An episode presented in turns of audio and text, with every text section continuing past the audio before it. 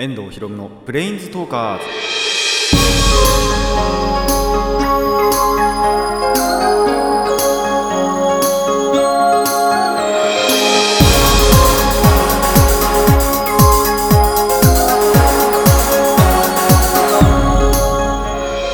ラジオの前の皆さんこんにちは。遠藤ひろむのブレインズトーカーズパーソナリティの遠藤ひろむです。この番組はデジタルゲームよりもアナログゲーム派アニメや声優も大好きなこの僕遠藤ひろむがマジック・ザ・ギャザリングのプレインズウォーカーがいろいろな次元を旅するがごとくいろいろなジャンルの話をする番組です。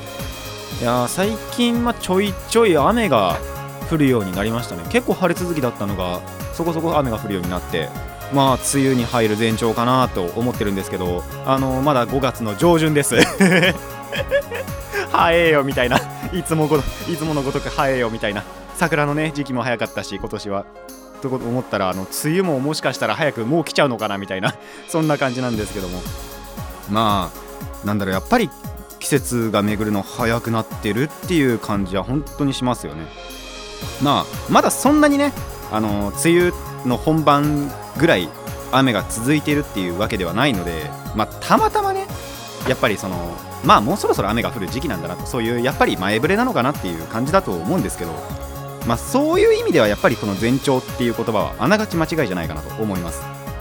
まあ本番になればねこれからもっともっと降るっていうそして降り続けるっていう本当にねなんか23週間ぐらい梅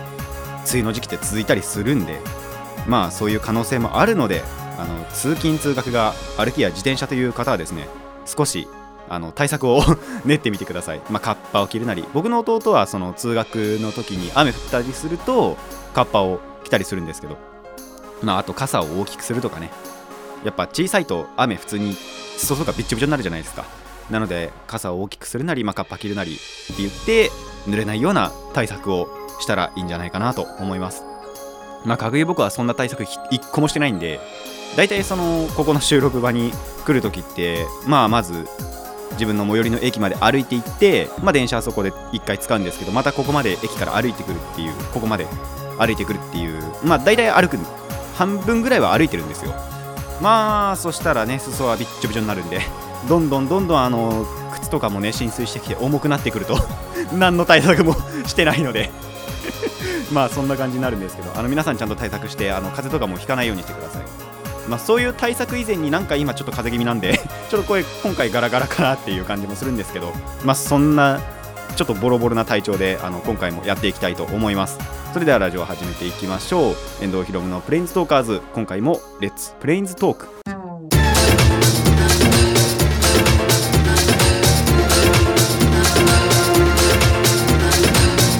ラディキャスネット。改めましてこんにちは。遠藤ひろむです。あのまあ最近筋トレするようにしてるっていうのはすでにお話ししてると思うんですけども。まあバイト中なんかにですねやっぱりちょっとその効果が出てるんじゃないかなって思う時がやっぱりあるんですよ。まあその重いものとか持つ仕事なんでたまになんですけどそういう時にあちょっと楽だなみたいな持ってみると。まあ前よりもちょっと楽に感じたぐらいなんですけどとかあと、まあ、ちょうどですねこの収録の前日にお風呂入ってる時にちょっと見てみたら気持ち太く見えたかなみたいな腕が。見えたかなってもう本当に多分気のせいだと思うんですけど。まあ太くちょっとは見えたかなっていうところでまあそろそろ効果が出てきたのかなという。もう結構やってる23週間ぐらいやってるかなっていう感じなのでもっとかな1ヶ月ぐらいやってるかなもう。っていう感じなんでまあまあ効果が出てきたのかなと。まあ言うてもあの回数全くやってないんで腕立てはまあ20回から一応この前日から40回にはしてるんですけどとかまあ腹筋もね足上げで10回とか背筋も15回しかやってないんですけど。なんで、まあ、回数はね全然やってないのでまあ錯覚かなとは思うんですけどもまあこれからも継続はしていきたいなと思います。まあもともとがその縄跳びでねあの体力をつけようっていうところがちょっと発展してなんでか筋トレになってるみたいな 話なんですけど。まあまあまあでも効果はちゃんとあるのであのこれからも続けていきたいなと思います。ただですねあのこれで室内運動をし始めてからなんですけどあの屋外の運動をほとんどしなくなった。まあ縄跳びでちょっと一回足やったからっていうのもあるんですけどあのリアル冒険日記をですね 回数が減ってるんですよ。絶対に。まあ 3, 3回前4回前ぐらいに1回その横浜までイベントの帰りに横浜ぐるって回ったっていう話はしたんですけどそれってまあ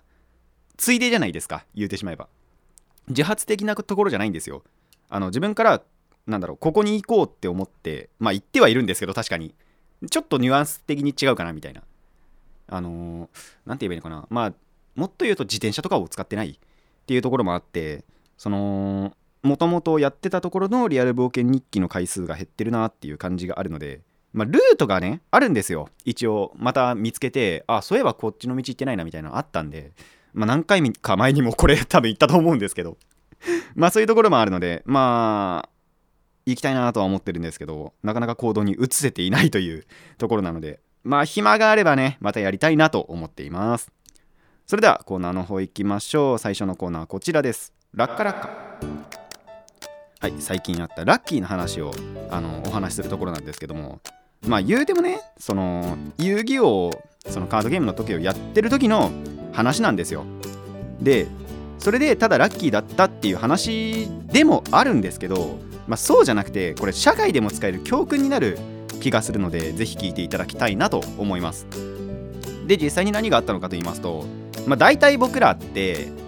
サイドの、まあ、サイドって言われる何ていうのカードの入れ替えこのデッキに対してはこういうカードが強いなっていうそのサイドカードっていうのが15枚まで設定できるんです遊戯王って。まあギャザも確か15枚なんですけど。でそれをその一戦一戦の間で入れ替えることができるんですよ。そのもともと使ってる40枚のメインって言われるデッキと入れ替えることができるんですけど。まあ僕らそれあんまりやんなくてただただその自分の作ったもう40枚ぐらいのデッキであのー、3回勝負。で日本選手っていうのを大体やってるんですね。でそんなマッチ戦の3戦目。で要はお互いに1回ずつ勝って次に取った方がそのゲームの勝利っていうところの話です。で相手まあ僕のその対戦相手友達なんですけどがエースモンスター出してでさらに奥の手も使ってきてこっちの自分の場が本当に壊滅してるんですよ。かろうじてそのまあ手札1枚とフィールド1枚残ったぐらいなんですけどっていうもう結構絶望的な状況なんですね。でさらに条件によってはその引いたカードが使えなくなっていくっていうそういう効果をちょっとそのやられてるもう使われてるんですよ。なんで引いてももしかしたら勝てないかもしれないと。てかまあもうこの時点で勝てないところなんですけど。っていうところからその縛りをかいくぐまあかいくぐるカード。その縛りその使えなくなるっていう制限を受けないカードをなんと3ターンにわたり引いてしまうと いうところで。まあ1回シャッフルもしたんですけどその効果によってね。って思ったらそのまた次のカードもあのー、有効なカードで。で使えないってだけじゃなくてもう本当に言うその時に必要って思うカードだったんですよ。っていうカードを本当に3ターンぐらいで連続で引いてマジで圧倒的な不利な盤面からの逆転勝利をね収めたんですねその時。でちょうどそのゲームに勝ったんですけどまあカードゲームなんで例えにくいと思います。野球で例えるなら9回裏、まあ、3対0で負けているっていう感じで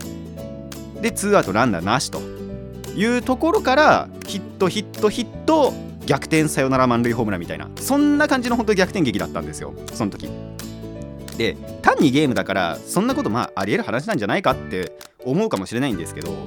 まあこの時に、ま何をしていたかというかどういう気持ちで僕がいたかっていうのが重要でまあその時やっぱり諦めなかったんですよ。いやこれを引けばまずこの場は解決できると。いうのを願っていたらそれを本当に引くという ことだったんですね。でこれって絶対その諦めないっていうところがゲームじゃなくても通じると思うんですこれ。だってどんなに辛い状況でも困難が立ちはだかっても諦めなければその希望が見えてきてで奇跡を起こすこともできるんじゃないかなというそんな気がしました。でまあそういうことがマジで起こる気がする。まあ僕割と本当にロマン派なんでそういうところって割と信じちゃう方なんですよ。なんであのー、現実をね見ろっていうところでもあるかもしれませんがただねこれってやっぱりあの大事な諦めないっていうこと自体は大事なことだと思うのであの皆さん何か困ったことがあってもあの諦めずに挑戦し続けてみてください。以上ラッカラッカでした。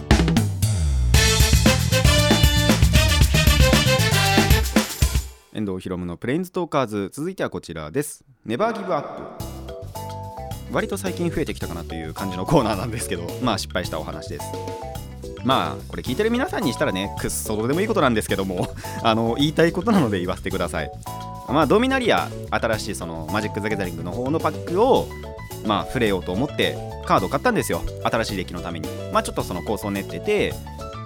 一応それを買おうというところでまあそのパーツを買いに町田まで行ってきたんですね。でそしたらお金足りなくなっちゃったんですよ。なんで一応そのなんだろうな基本っていうか型組っつうかそれはできたんです。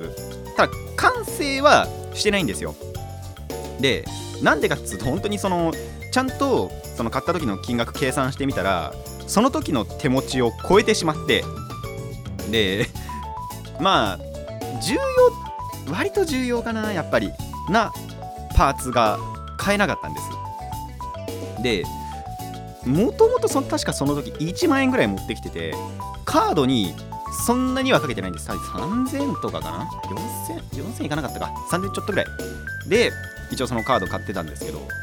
まあ何がねあの原因かというと実はその前にアニメートで買い物をしていたと。それが絶対に原因なんですけど。で4000円分ぐらい買ってたかな。でもそれもそれで欲しかったものなんですよ。まあギャザの方と同じぐらい。で先にそのカードショップとかが確かだから開く前なんですよね。開く前にちょっと行っちゃったからじゃあちょっとアニメイトで先にちょっと時間潰そうと思ってでアニメイトでそのフェアじゃないですけど、まあ、開催してるのも知ってたんで、まあ、ついでに買っとこうということで調子乗って買い込んだら4000円ぐらい使っちゃって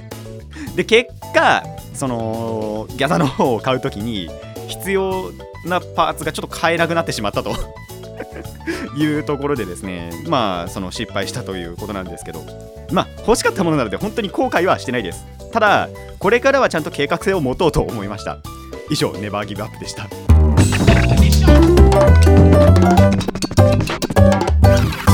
遠藤ひろのプレンストーカーズ続いてはこちらです。フレンダス。最近あったあの友達のお話をするコーナーでございます。まあ今回は友達の話というよりもまあ友達とこうしようかみたいなことを話したりあとは友達とちょっと話し合ったことデッキ構築についてのお話なんかをちょっとしたいなと思います。まあその先にじゃあ遊戯王の話からいくいくんですけど今遊戯王でまあ一部に受けているものっていうのがゲートボールと言われるものなんですね。でこれ何かっていうとえっ、ー、と今2018年じゃないですか。まあこれアップしてる時2018年なんですけどその時のカードプールじゃなく2004年の環境で、えー、遊戯をやろうというのをゲートボールまあ通称04環境とも言うんですけどっていうものがあるんですね。ちょっとその一部では流行っているっていうのがそれなんですよ。でまあなんでその2004年っていう微妙なところかっていうとそこがなんだろう。一番割と使いたいカードが使えた。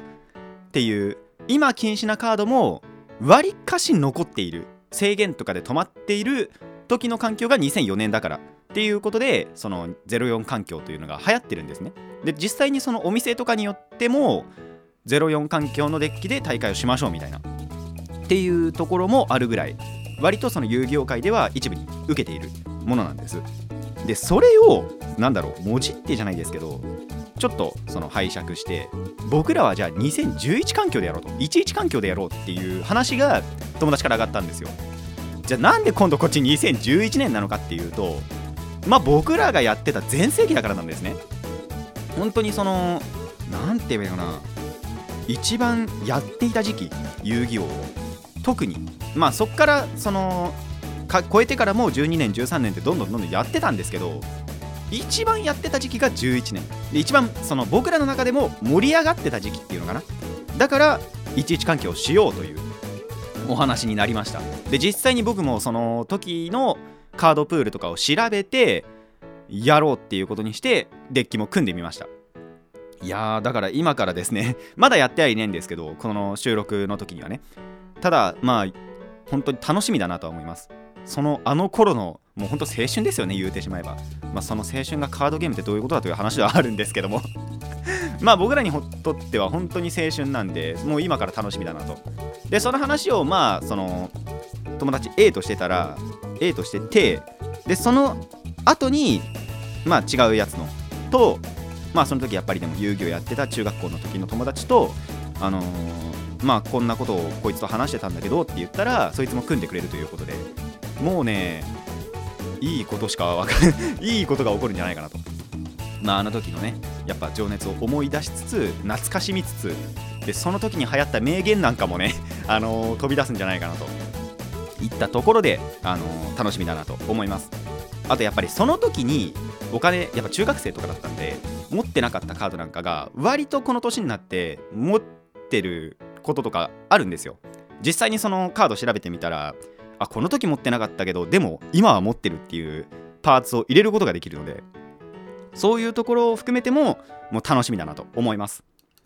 で次にもうこのその遊戯の話はそこで終わりなんですけどまあ MTG のあのギャザの方の話もしたいと思います。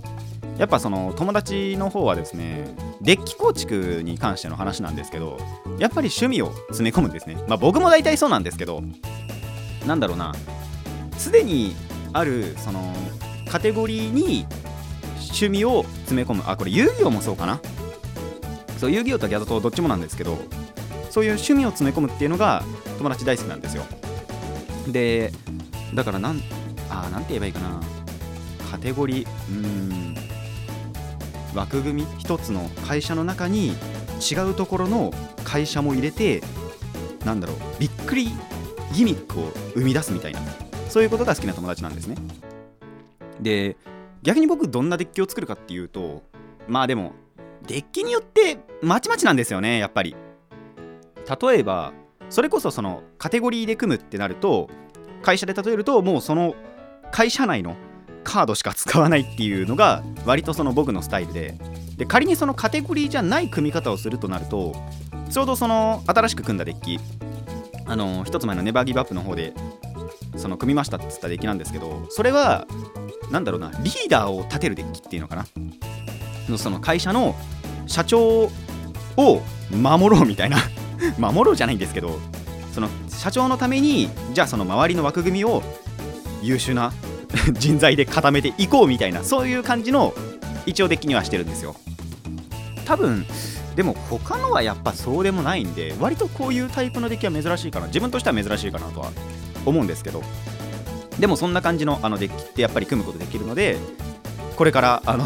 役立てていただきたいなと。もしねあの今やってなくてでこれからやり始めるという人に対してはそういう作り方もあるんだぞと。で仮に聞いてる人の中でそのやってるもうすでにやってるっていう方にはちょっと教えたいのがまずはその使いたいカード自分がビビッときたカードを1枚決めてでじゃあそれと何が相性いいかじゃなくて相手に使われて困るカードを想定してじゃあその対策の対策のカードを入れようみたいな。っていうのが一応今回のデッキなのでちょっとそういうところもあの、デッキ構築に関して覚えておいて損はないんじゃないかなと思いますのでぜひ覚えておいてください。フレンダスは以上かな。以上フレンダスでした。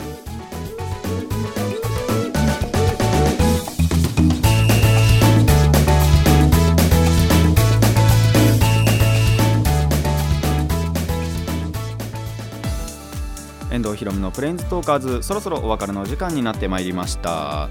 まあそのネバギブアップのところの補足っていうことになるんですけどギャザって何が高いかっていうと土地って呼ばれるものが高いんですよ。でまあこの土地が何をするかっていうとなんて言えばまあ召喚とかをするためのコストになるんですよ。